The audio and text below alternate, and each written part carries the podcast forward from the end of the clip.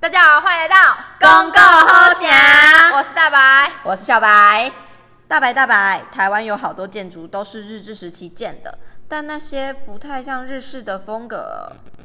对啊，那既然你好奇这个问题，我们就进入故事吧。Let's go！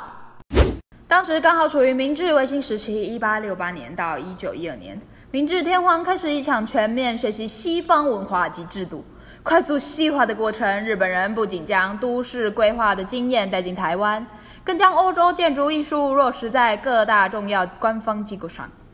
当时在台湾有几个重要的日籍建筑师，孙山宗之助就是其一，师承成野金吾，同期毕业的同学人才济济。后来皆成为日本建筑界的栋梁。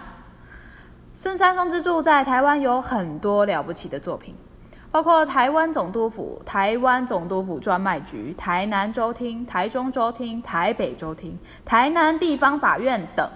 每一届只要经过大进公园，我个会忍袂住停落来欣赏这雄伟的建筑。系啊，人讲外国的风景拢实在呢，内面的条海漆灰非常水呢。我是无兴趣到内底啦，要入去内底拢是大人物呢。我是老百姓尔哈，免吼免吼。嗯，也是做老百姓较自由自在啦。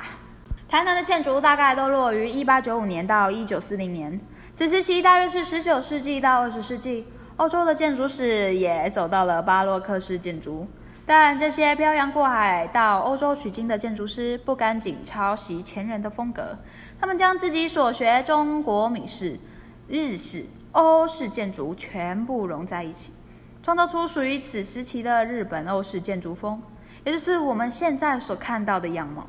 以台南州厅来说，可以看到马赛式屋顶及牛眼窗，希腊艾奥尼柱及三形墙。